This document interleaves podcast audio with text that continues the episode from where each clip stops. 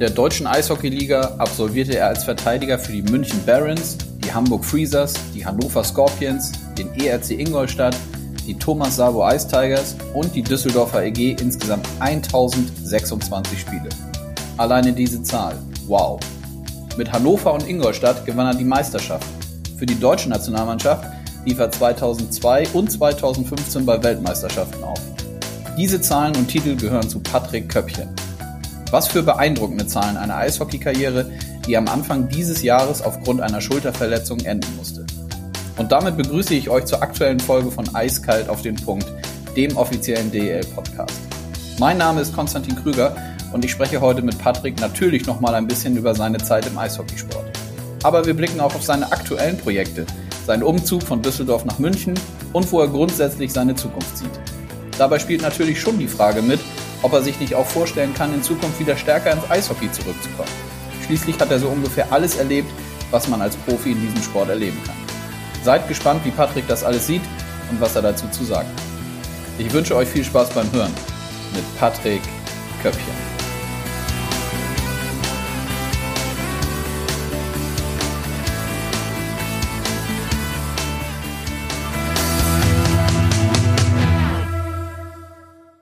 Gut, und dann legen wir auch los. Die rote Lampe leuchtet. Äh, wir haben die technischen Hürden äh, überbrückt. Ich freue mich auf das heutige Gespräch mit Patrick, Patrick Köppchen. Grüß dich, Patrick. Hallo, hallo, grüß dich, Konsti. Wie geht's dir? Du, mir geht's wunderbar gerade. Das ist gerade in meiner Mittagspause, habe ich mir genommen, äh, am Platze in München. Ja, äh, München ist ein gutes Stichwort. Ähm, du bist gerade, du bist gerade irgendwie umgezogen, wenn ich richtig informiert bin, ne? Ja, also äh, bewohne hier schon eine Wohnung, allerdings ist da nichts anderes als ein Bett und eine Leiter drin. Von daher äh, kann man es noch nicht umgezogen nennen, aber es wird nächste Woche Montag ziehe ich dann komplett um. Dann bin ich endlich in München dann auch angekommen. Und erzähl mal kurz, also du ziehst aus Düsseldorf nach München. Ähm, warum der Umzug? Was hat es damit auf sich? Ja, ist genau. Also äh, in Düsseldorf habe ich ja zuletzt gespielt und dann auch nach meiner Verletzung da Reha gehabt und dort gelebt weiterhin weil ich einen mhm. großen Freundeskreis dort habe. Und äh, dann kam aber eine berufliche Veränderung stand ins, ins Haus und äh, aufgrund dessen habe ich mich für den Standort München entschieden, weil äh, ja, jetzt werden Hüte gemacht. Ja, über die berufliche Veränderung und die Hüte wollen wir auch sprechen. Dann lass uns doch erstmal aber beim, beim Eishockey vielleicht noch kurz bleiben. Ähm, Na klar. Wie, wie ist vielleicht ein bisschen komisch, weil du jetzt schon, ich glaube, ich habe nochmal geguckt, im Februar hast du ja offiziell gesagt, dass du nicht mehr weiterspielst und deine Karriere genau. Wie ist das seitdem so, wenn, äh, wenn du ans Eishockey denkst und höchstwahrscheinlich auch, du sprichst den Freundeskreis an, du hast ja höchstwahrscheinlich auch nach wie vor viele aktive Eishockeyspieler in, deiner, in deinem Freundeskreis, ne?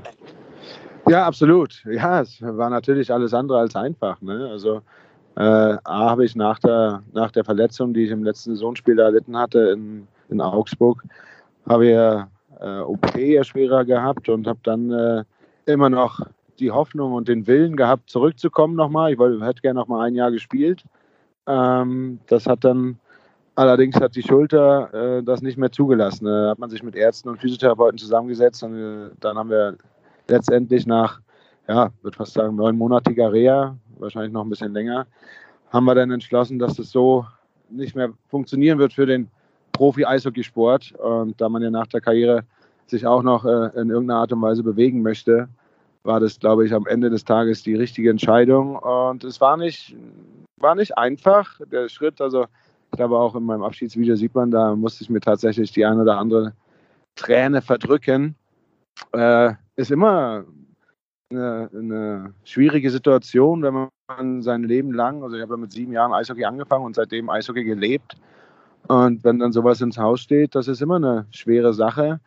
Allerdings ähm, habe ich das große Glück gehabt, dass ich äh, ja währenddessen, während der Reha-Zeit und so auch äh, immer mal wieder nach links und rechts geguckt habe und habe dann äh, relativ schnell eine neue Aufgabe für mich entdeckt und gefunden, mhm. äh, wo ich momentan auch drin sehr aufgehe. Also von daher äh, waren die ersten Wochen sicher schwer und da haben mir aber auch meine Freunde und äh, meine Familie weitergeholfen und äh, sind immer positiv äh, in meinem Umfeld gewesen.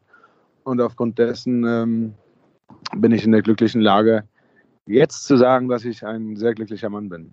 Sehr gut. Und sag mal, wie muss ich mir das vorstellen? Wie, wie verfolgst du das im Moment noch? Also, und mit wem bist du so regelmäßig im Austausch? Du hast ja äh, natürlich noch überall Verbindungen hin, nehme ich an, aber natürlich in erster Linie nach Düsseldorf. Oder gibt es sonst noch Standorte, Städte, DEL-Clubs, wo du ansonsten noch regelmäßig bist oder im Austausch bist mit Jungs? Nee, das spielt sich tatsächlich. Also, da ich selber äh, mehrere Projekte habe, ist mir die Zeit leider auch nicht gegeben, äh, mich mit äh, noch anderen Leuten äh, über, über Eishockey viel auszutauschen. Aber in Düsseldorf, du hast es angesprochen, kenne ich noch sehr viele, auch Jungs, die alle aktiv sind noch. Und da sieht man sich natürlich äh, immer mal, wenn, wenn ich in Düsseldorf war, sieht man sich dann da natürlich zum Abendessen, Kaffee trinken, Mittagessen, diverse Freizeitaktivitäten, sage ich jetzt mal. Mhm. Und da steht man natürlich im Austausch, weil man die Jungs, für die Jungs ist natürlich Hauptthema gerade, wie, wie schwierig das alles ist. Und ähm, aufgrund dessen bin ich da eigentlich so mit dem Alex Barter verbringe ich sehr viel Zeit zum Beispiel. Und äh, das ist ja auch ein Wortführer und da kriegt man dann für mich jetzt als ja, Außenstehender, muss ich ja schon sagen, und Ex-Aktiver kriege ich dann auch schon noch sehr, sehr viel. Mhm. Wie wichtig findest du das denn, dass ähm, sich jetzt Alex Barter ist ja, glaube ich, auch dabei, Mo Müller, Patrick Reimer in erster Linie ähm, ich hatte das Thema hier auch zwei, dreimal schon in anderen Folgen und ähm, habe auch immer gesagt, dass diese, diese Spielergewerkschaft oder wie es jetzt Spielervereinigung ist, äh, für uns als Liga kein Problem ist, weil es auch wirklich kein Problem ist. Äh, Im Gegenteil, wir begrüßen das, dass es sowas gibt. Ähm, wie, nimmst du, wie nimmst du dieses Thema wahr, dass sich die Jungs da jetzt zusammengeschlossen haben, um höchstwahrscheinlich ja nochmal eine stärkere Stimme zu bekommen?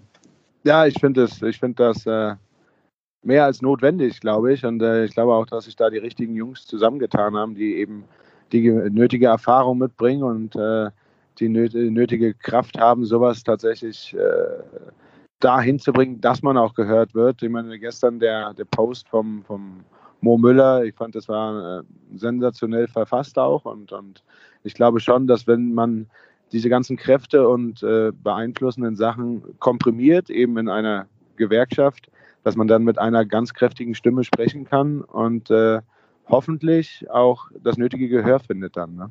Mhm. Gab es das zu deiner Zeit eigentlich auch immer mal, dass, dass es da irgendwie so Jungs gab, die gesagt haben, komm, wir müssen uns mal zusammentun?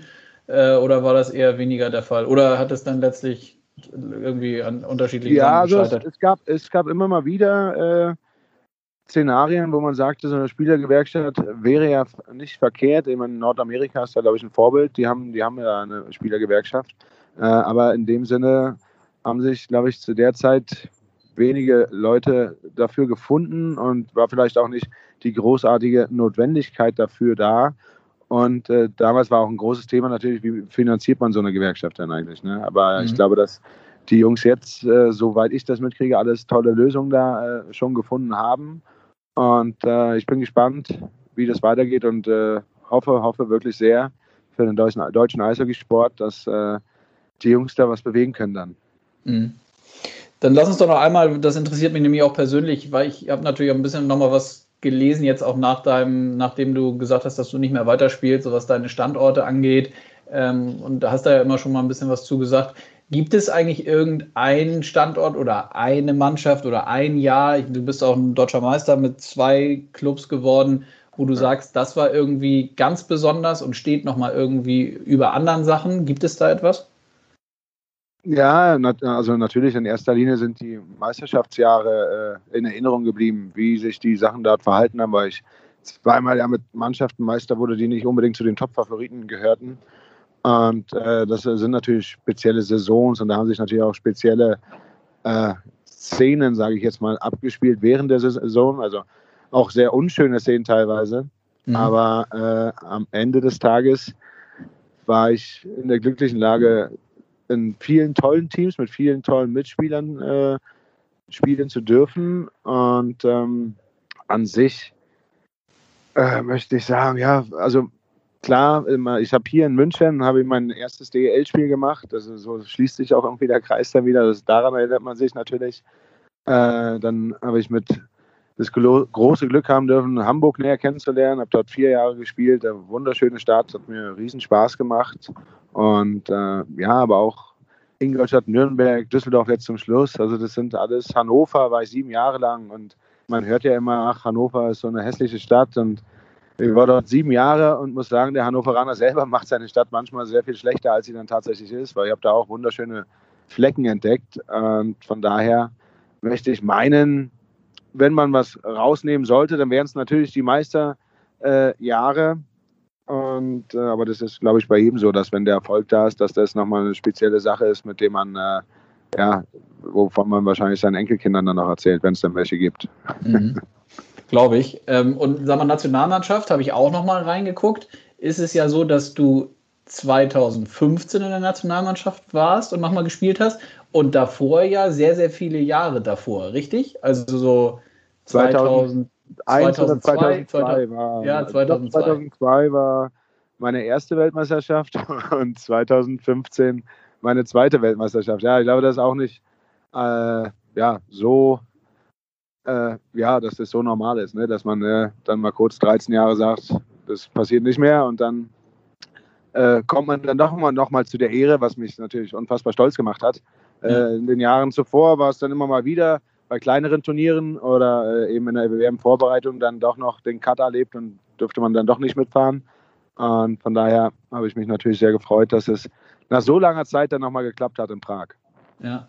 Und sag mal, aber wenn du sagst, du hast mit so vielen Leuten zusammengespielt und kannst sie höchstwahrscheinlich äh, jetzt auch, äh, wäre auch nicht die Frage, die alle aufzuzählen und so, aber würdest du es denn hinkriegen, so eine, so, so deine Top-Mannschaft irgendwie aufzustellen? Oder wärst da, bist du da äh, überfragt? Oder? Ja, oder ja, gibt es da so das, viele. Immer, besteht immer die große Gefahr, jemanden zu vergessen, den man nicht vergessen möchte. Ja, genau, deswegen frage ich. Äh, ähm, ja, also aus dem Stehgreif kann ich dir sagen, im Tor, äh, klar, Timo Pielmeier für ja. mich. Und ähm, da würde ich wahrscheinlich einen Demi Kotschneff noch mit äh, ins Boot holen. Und ja, ansonsten habe ich mit so viel, also in erster Linie natürlich mit meinen Freunden, also mit Nicky Mond.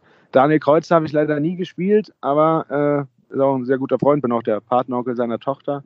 Ja. Den würde ich natürlich bei mir reinholen. Und äh, Tino Boos, Alex Barter, Björn Barter natürlich, meine beiden besten. Thomas Dolak, äh, ganz klar. Äh, ja, und jetzt will ich halt niemand mit Sascha Gottsch war immer eine Freude, gegen ihn Unterzahl zu spielen im Training. Das war immer ganz hervorragend. äh, ja, man hat, man hat so viele tolle Charaktere äh, kennengelernt und miterleben dürfen. Und auch, wenn ich mich an Ingolstadt jetzt kurz erinnere, weiß nicht, so ein, so ein Derek Dinger hat, hat, mit dem habe ich eine unfassbar lustige Zeit gehabt. Und äh, Puh, und jetzt fängt es nämlich schon an. Jetzt habe ich Angst, dass ich irgendjemand vergesse. Ja, das war, ich will dich auch, ich will dir ja auch nicht irgendwie jetzt die Aufgabe stellen, dass du am Ende wirklich da zwei, drei vergisst, die du nicht vergessen willst. Ich fand das nur jetzt gerade passend, weil du ja wirklich nicht nur bei zwei, drei Clubs in der DEL gespielt hast, sondern mehrere. Und ich könnte mir vorstellen, dass es brutal schwierig ist, da überhaupt eine, ein Top-Team aufzustellen. Aber du hast ja schon viele. Aber siehst du jetzt, jetzt fällt es mir ein, sie sind Patrick Butchers aus, aus Nürnberg, müsste ich mit einem Patrick Reimer müsste ich mit reinnehmen. Also David Wolf, der jetzt in Mannheim spielt, mit dem habe ich auch, äh, auch die Meisterschaft zusammen gefeiert und eben auch lustige Zeit gehabt. Also das sind alles so Jungs, die würden mir wahrscheinlich jetzt im Laufe des Gesprächs, wenn wir weitermachen, immer wieder neue einfallen. Müsste ich dann immer einfach nochmal einen Namen, Namen reinschmeißen. Ja, Aber, kannst du ja. Wir sprechen ja noch ein paar Minuten, da kannst du dann immer nochmal äh, einen Namen reinschmeißen. Okay.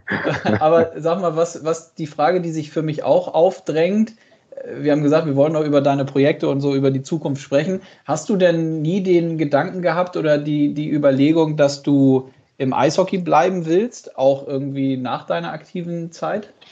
Doch, ist, der Gedanke war natürlich der erste und der liegt natürlich auch sehr nah. Und die erste Idee war auch, dass ich äh, Fitnesstrainer werde. Und mhm. ähm, da ich, glaube ich, äh, zumindest zum Ende der Karriere immer wieder dafür bekannt war, dass ich doch ein relativ fitter Spieler war, ja. äh, und eigentlich immer sehr viel extra gemacht habe, lag das natürlich super nah und hätte, habe ich mir auch am Anfang gedacht, das wäre meins, das, da, da habe ich richtig Lust drauf.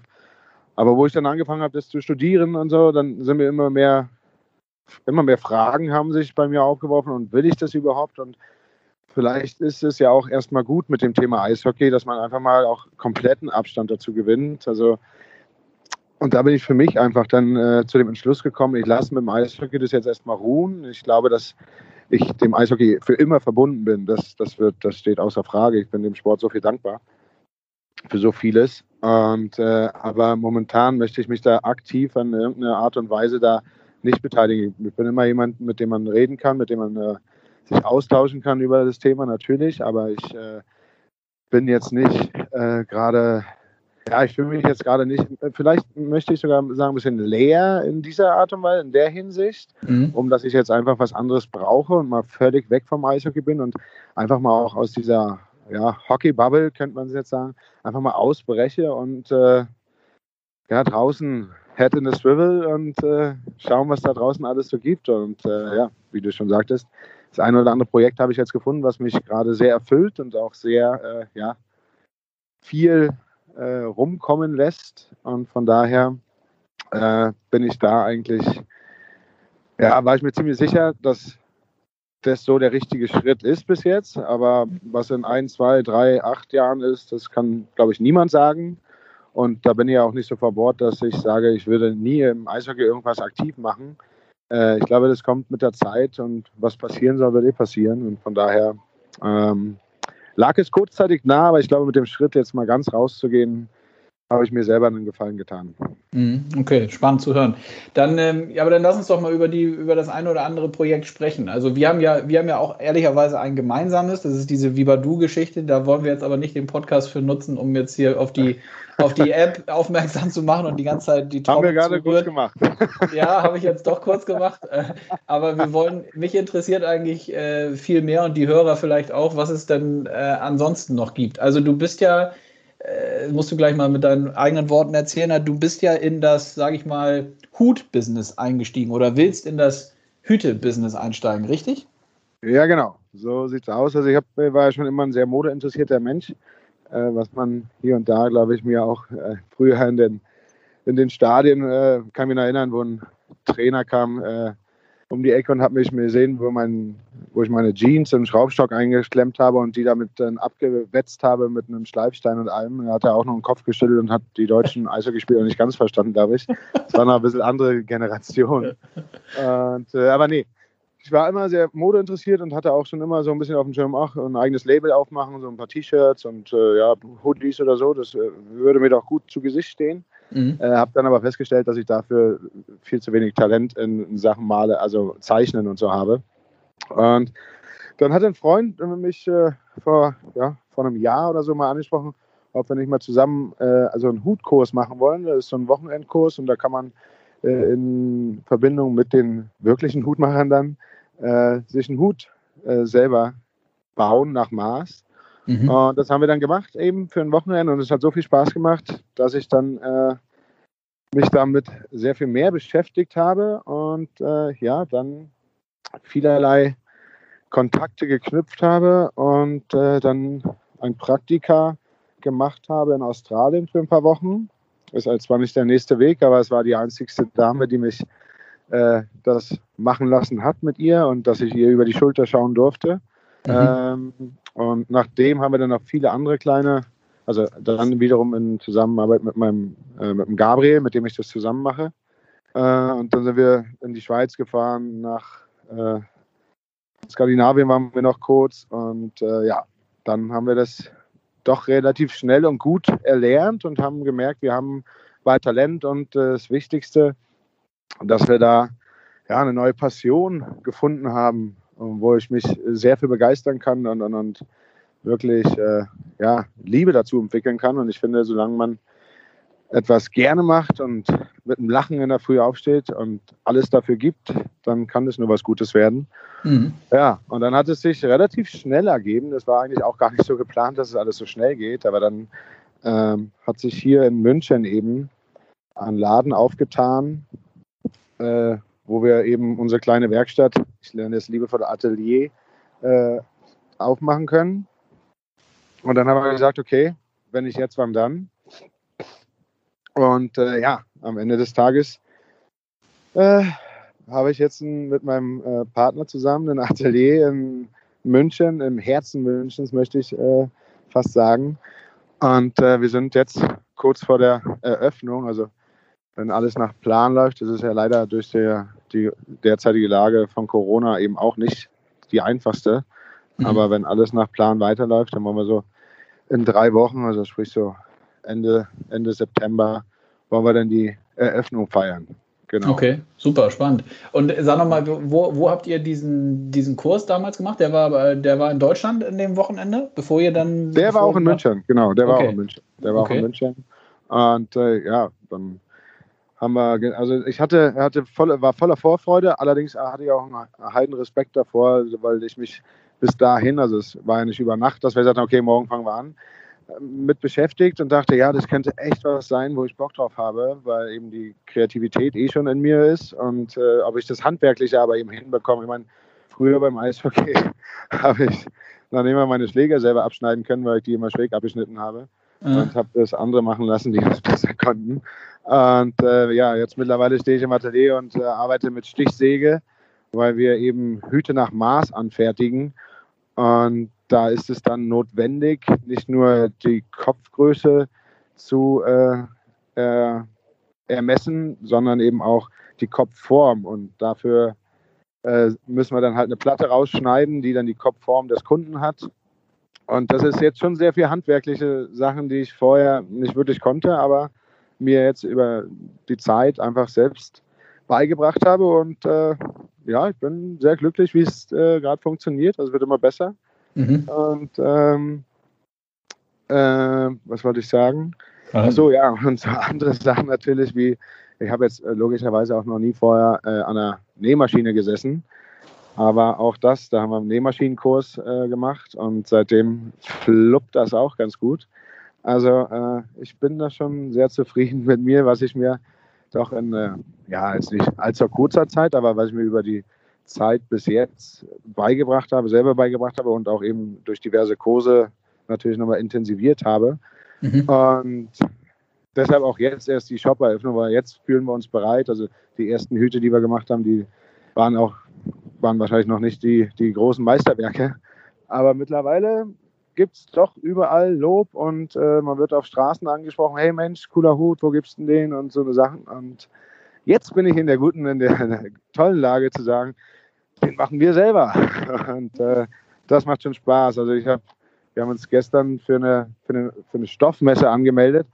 Und das sind so Sachen, da, da kriegt man, also ich habe gestern zumindest, ich weiß nicht, ob man dafür extrem emotional sein muss oder was, keine Ahnung, aber ich habe einfach Gänsehaut bekommen, als ich die Rückmeldung bekomme, okay, ab morgen kannst du zur Messe gehen mit der Firma und so. Also das ist schon schöne Sachen. Dann kam Heute habe ich das erste Mal unsere Visitenkarten, unsere neuen in der Hand gehabt. Also das sind schon äh, so kleine weihnachtliche Erlebnisse, die ich gerade hier Tag ein, Tag aus erlebe.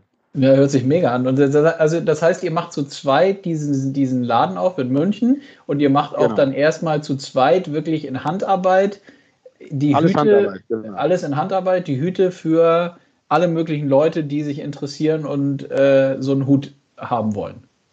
Absolut, für alle, für alle Hutliebhaber, für alle, natürlich hat man jetzt am Anfang viel mit Freunden ausprobiert und so Sachen, aber äh, das ist, ja, jeder Mann ist herzlich willkommen. Wir haben jetzt auch schon eine Instagram-Seite, die wir langsam bespielen. Dann werden wir äh, demnächst die Website hochfahren und dann ist äh, Rock'n'Roll angesagt. Nicht schlecht. Sag mal, wenn du sagst, in drei Wochen legt ihr dann los, kannst du schon, äh, kannst und willst du schon verraten, wie der, wie ihr dann heißt, oder willst du das noch so ein bisschen, willst du den Spannungsbogen noch äh, aufrechterhalten? Oh, nee, ich glaube, das, das kann man schon sagen. Äh, unser Label nennt sich Fatzke. Okay. Und Fatzke ist so, ja, berlinerisch, so Lausbub. Ich glaube, wenn man es googelt, kommt ein bisschen was anderes raus, aber ja. Ich interpretiere es gerne als Lausbub und ich fand, das passt auch zu dem Stil unserer Hüte. Und von daher, also wir machen Unisex, also wir können auch klassisch, aber wir sind dann doch eher so ein bisschen, die ein bisschen Rock'n'Roll da sprechen lassen wollen. Beziehungsweise lassen wir uns natürlich alles in Absprache mit dem Kunden dann. Aber äh, in den meisten Fällen gehe ich jetzt mal davon aus, dass wir uns da äh, auf nicht diese 0815 Hüte, die man äh, von der Stange überall bekommt. Deshalb machen wir das ja eben auf, dass das so auch dann äh, sehr, sehr individuell eben ist. Ja, hast du denn selber immer schon äh, irgendwie so ein Faible für Hüte gehabt und hast du gerne früher schon mal so Hüte getragen oder kam das ja, jetzt ja, in auch der erst? Tat. Also ja. ich habe ich hab schon relativ früh angefangen mit äh, Hut tragen und ja. äh, habe jetzt aber auch nicht damit gerechnet, dass ich irgendwann mal als Hutmacher in München lande. Also von daher. Ja. Ähm, nee, aber de, also die, dieser Fable bestand schon immer für Kopfbedeckung an sich und, und natürlich dann eben auch Hüte. Ne? Ja. Und habt ihr nochmal irgendwie den, wie muss ich mir das vorstellen, habt ihr nochmal irgendwie so eine so ein, so ein, so ein Marktresearch gemacht und habt nochmal geguckt, wie viel möglicherweise, wie viele potenzielle Leute es gibt, die Hüte tragen? Oder habt ihr da eher auf euer, auf euer, auf eure Intention, auf euer Bauchgefühl gehört und habt gesagt, so, also wir sehen eigentlich, wenn wir mal mit offenen Augen durch die Straßen laufen, wir sehen so viele Leute, die einen Hut aufhaben, da muss es doch möglich sein, nochmal mit einem eigenen Label irgendwie nochmal ein Ausrufezeichen zu setzen. Wie war das? Ja, äh, Markt Research, also so sind wir da auch nicht rangegangen. Wir haben äh, natürlich uns erstmal in erster Linie umgehört und umgeschaut, macht es Sinn, sich in diese Nische zu begeben? Ja. Und nach äh, hin und her sind wir dazu gekommen, absolut, die, die Welt braucht unsere Hüte. Ja. Nein, Quatsch, es gibt ganz tolle Hütmacher da draußen, aber ähm, wir sind wir waren, sind davon überzeugt, dass wir nochmal unsere eigene Note in irgendeiner äh, Art und Weise damit einbringen können und den Hutmarkt einfach bereichern können. Und äh, aufgrund dessen, und dann war eben die Frage, wird es in München oder in Düsseldorf stattfinden, weil mit dem ich, mit dem Gabriel, wo ich es hier mache, der ist in München und lebt in München und ich eben in Düsseldorf und da hatten wir eben auch schon die nötigen Kontakte, sage ich jetzt mal, und, und, und so ein bisschen, dass man weiß, wo man hingeht und und und. Und wir haben uns dann für München entschieden, weil wir der Meinung sind, dass hier die Hutkultur doch noch etwas ausgeprägter ist, als es dann, dann in Düsseldorf ist. Das war dann wirklich, aber auch keine, wir haben da jetzt keine äh, wochenlange Marktanalyse und Umfragen gestartet. Wir haben das dann einfach nach ein paar Nächten Schlafen aus dem Bauch entschieden und haben beide gesagt, ja, wir denken, München ist es. Mhm, okay. Und sag mal, die, so dieses ganze Thema Visitenkarten und Internetauftritt und so, habt ihr das auch alles selber gemacht oder hattet ihr da irgendwie Support nee, da von Kumpels? Wir, da haben wir äh, glücklicherweise äh, den Max an unserer Seite Aha. und der äh, hat uns, steht uns in solchen Sachen dann mit Rat und Tat zur Seite und der macht auch die Fotos für uns immer. Also Rocker Studios äh, ist er mhm. und er macht für uns die Fotos, macht aber auch für uns die Instagram, den Instagram-Auftritt und macht eben auch die Website hat er entwickelt für uns. Also da sind wir schon sehr glücklich, dass wir so einen tollen Mann äh, an unserer Seite haben, der uns in, dieser, in diesen Sachen eben so unterstützt, weil selber hätte ich jetzt da auch nicht große, große Ideen gehabt. Mhm. Und sag noch einmal, wie, wie kam das äh, mit Australien zustande? Hast du da, war das ein Zufall, dass du da irgendwie, das war eine Frau, sagtest du, die dich da ja, genau. ihre ich Fittiche hab, genommen hatte. Genau, ich habe überall hingeschrieben und habe nach Praktikas gefragt und viele haben mich abgewiesen eher und haben gesagt, nee, mach alleine und nö, wir wollen jetzt. So, warte, jetzt wird es gerade laut, sorry. Kein Problem. Ähm, nee. Und da ich äh, schon mal in Australien war und einen Roadtrip gemacht habe mhm. und äh, der endete in Sydney und da ist der Bondi Beach und am Bondi Market, der ist immer sonntags, sind so junge Labels, die ihre Sachen da ein bisschen unter die Leute bringen. Und da war unter anderem sie mit ihren Hüten, als ich da durchgeschlendert bin und habe mich mit ihr lang unterhalten, eben weil ja dieses Hut, äh, Hutthema für mich schon immer aktuell war. Und äh, dann haben wir, aber ich bin am selben Abend noch geflogen wieder. Und dann sind wir irgendwie so verblieben, ach ja, schön, melde dich, wenn du wieder da bist. Äh, vielleicht bist du ja auch noch da. Und dann äh, habe ich eben so viele Absagen bekommen und habe mich dann äh, nochmal besonnen und habe ihr geschrieben über Instagram, gefragt, ob es nicht möglich wäre, bei ihr ein paar Wochen zu sein. Und die war sofort super offen und hat gesagt, na klar, komm vorbei und äh, ich bestell dir schon alles, was du brauchst und so. Also es war äh, ganz toll, wie sie äh, mich da dann unterstützt hat und mich willkommen geheißen hat.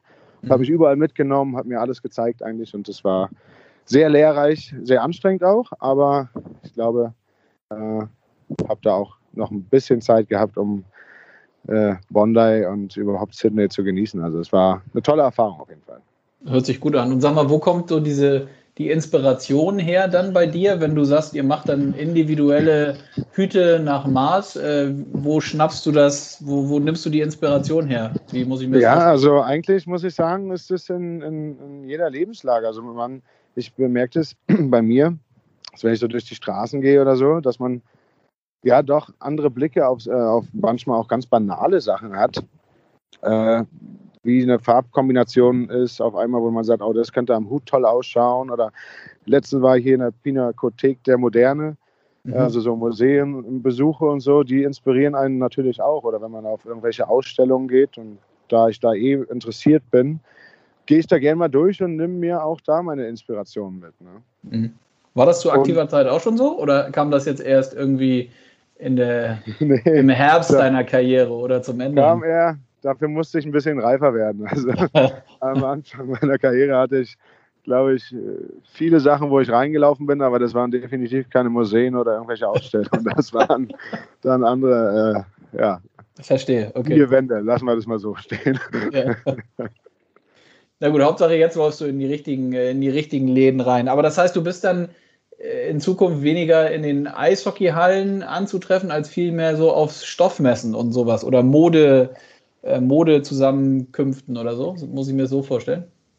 Ja, das stimmt wohl. Also wie gesagt, heute waren wir gerade erst auf einer Stoffmesse wieder und haben neue Kontakte geknüpft. Ich finde es auch immer wichtig, wenn man mit den Suppliers, also mit den Zulieferern, dass man da einfach auch ein Gesicht dann dazu hat, dass man sich mal gesehen hat, dass man, äh, man auch merkt, da besteht Sympathie und von daher ähm, wird man mich definitiv, äh, ja, jetzt äh, leider zur aktuellen Zeit ja sowieso mehr bei solchen Sachen äh, antreffen, aber nichtsdestotrotz, ich habe gehört, München hat auch eine ziemlich gute Eishockeymannschaft mhm. und äh, kann mir vorstellen, dass ich da, äh, sobald hoffentlich dann die Saison auch startet, dass ich dann dort mit Sicherheit auch mal vorbeischauen werde und mir die Jungs da beim Arbeiten zuschau, äh, anschaue und ich selber dann wahrscheinlich eher entspannt äh, in den Zuschauerrängen sitze. Sag mal, und siehst du denn, das interessiert mich noch bei dem Thema, siehst du denn die Sportler, also die Eishockeyspieler oder auch andere Sportler, als äh, im ersten Step jetzt für eure Hüte und für das Label auch so als ähm, ja, Markenbotschafter und Multiplikatoren? Also habt ihr sowas im Kopf, dass ihr mal dem einen oder anderen so ein Ding dann aufsetzt oder nicht? Ja, sicher. Also, also A, in meinem Freundeskreis sind, äh, sind ja eben Eishockeyspieler und auch viele begeisterte Hutträger. Mhm. Und dann wäre es ja jetzt albern, wenn die in den Laden gehen, viel Geld dafür aus, äh, ausgeben und äh, der nicht von mir ist. Ne? Also von ja. daher, dann sollen die schon zu mir kommen und äh, sicher haben wir uns damit auch beschäftigt, äh, wie, wen und warum. Und, äh, aber das kommt, glaube ich, auch mit der Zeit dann. Okay, na sind wir gespannt. Also du sagst in drei Wochen so ungefähr, macht ihr dann so eine kleine Eröffnung, äh, was in Corona-Zeiten möglich ist mit Abstand und so, ist natürlich bescheuert, oder? Ja, das wird, ich glaube, es wird eine ganz kleine, ganz kleine, ruhige Runde, wo man einfach mal kurz äh, die monatelange Arbeit, die wir jetzt da reingesteckt haben, mal kurz sich fallen lässt und einfach mal sagt, okay, für einen Abend können wir mal fünf gerade sein lassen oder für einen Tag. Und es wird jetzt keine, also es wird jetzt nicht so sein, dass hier München beben wird, weil wir eine Party schmeißen. Also es wird schon eher eine bescheidenere Sache, äh, auch eben aufgrund von Corona ja sowieso. Mhm. Ähm, aber nee, das wird, wir, wir, wir freuen uns wahnsinnig drauf. Das wird, wird ganz spannend. Ja. Sag mal, letzter Punkt, ähm, wo du nun ja auch gesagt hast und wir besprochen haben, dass du quasi dein ganzes Leben äh, im Eishockey unterwegs warst. Kannst du eigentlich ähm, sagen, ob es jemals so einen guten Nachwuchs gab wie im Moment im deutschen Eishockey? Also es wird ja auch viel über die, weißt ja auch, das haben wir auch schon mal bilateral bei dem anderen Projekt besprochen, wird viel über, über Stützle und, und die anderen Jungs gesprochen. Gab es sowas früher auch schon oder ist das eine Ausnahme im Moment? Ja, na, wenn man rein an den Fakten das sieht, ist das, glaube ich, dann doch eher eine Ausnahme. Ne? Ich meine, ich mhm. glaube, es waren noch nie so viele junge deutsche Spieler interessant für Nordamerika. Mhm. Und ähm, ich glaube, damals gab es immer mal wieder ein Riesentalent hier, also so ein Marco Sturm oder Jochen Hecht oder ganz früher Uwe Krupp eben.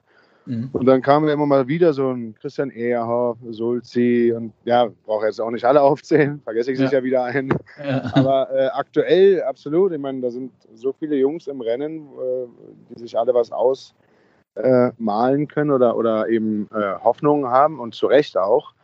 Und von daher äh, kann man das dann so hergesehen schon daran festmachen, dass der aktuelle, dass vielleicht sich da so zwei, drei Sachen geändert haben im deutschen Nachwuchs, die dann nicht so schlecht verlaufen. Ja. Ja, für uns als Liga natürlich auch top, wenn das so ist. Und ich habe die letzte Absolut. Folge mit, mit Moritz Seider gemacht, hier den Podcast, ja. der ja nun auch gerade wieder nach Mannheim zurück ist, der auch ja. äh, nicht lange überlegen musste, glaube ich, in welche Liga, beziehungsweise dass er dann nach Mannheim zurückkommt. Ich habe ihn auch gefragt, ob er nicht überlegt hat, in ein anderes Land zu gehen. Das war für ihn überhaupt kein Thema. Also daran sieht man ja auch, dass äh, die DEL einfach natürlich dann auch an, weiter an, an, an Wert gewinnt für die Jungs. Ne? Also wenn es mal wieder den Weg zurückgeben muss, vielleicht auch zwischendurch jetzt, so wie beim Mo Seider. Absolut, ja klar. Also dass da die äh, Liga immer noch interessant ist und ich glaube, jetzt ist natürlich Mannheim auch eine Top-Organisation. Ja. Ich glaube, da würden wenige dreimal überlegen, wenn sie die Möglichkeit hätten. Und von daher ähm, ist es allgemein aber natürlich schöne Sache, dass sich äh, so Top-Jungs eben wie der Mo Seider zum Beispiel äh, ohne Frage eben für das Heimatland wieder entscheiden. Ne? Mhm. So, Patrick, dann würde ich sagen, äh, entlasse ich dich in die Mittagspause, ist ja falsch. Du hast ja gesagt, du hattest jetzt eben die Mittagspause. Ähm, die haben wir gerade beide zusammen verbracht. Ja, sehr gut. Das hat mir auf jeden Fall Spaß gemacht. Ähm, ich wünsche dir, ja. ich dir alles Gute, gerade so für die, für die neuen Projekte, für die Zukunft, dass das so in Erfüllung geht, wie du dir das wünschst. Ähm, bleib vor allem gesund und dann äh, freue ich mich, wenn wir, uns, wenn wir, uns, regelmäßig hören. Also, So machen gut. wir das. Vielen lieben Dank. Vielen Dank, dass ich äh, daran teilnehmen durfte. Sehr gerne, immer ja, wieder. Alles Gute euch und wir hören uns auf jeden Fall. Jo, bis dann. Ciao, ciao. Okay, bis dann. Ciao. ciao. Als aktiver Spieler ein beinharter Verteidiger und jetzt in der Modewelt als Hutmacher unterwegs. Ich ziehe sprichwörtlich den Hut davor, dass Patrick beruflich jetzt erstmal einen anderen Weg einschlägt und eben nicht die naheliegende Lösung gewählt hat und im Eishockey bleibt. Und zugleich wäre es schade, wenn er seine Erfahrung und Expertise nicht doch noch irgendwann wieder zurückgeben kann. Aber wer weiß, was noch alles in der Zukunft für ihn kommt. Er hat es ja selber sehr treffend beschrieben. Ich freue mich, wenn euch die Folge gefallen hat und ihr weiterhin fleißig eiskalt auf den Punkt hört, teilt und liked. Und für Feedback bin ich immer gerne zu haben. Am liebsten natürlich Positives. Aber auch wenn es was zu meckern oder Verbesserungsvorschläge gibt, dann immer raus damit. Ich freue mich, wenn wir uns in der nächsten Woche wiederhören. Bis dahin bleibt gesund, euer Konstantin.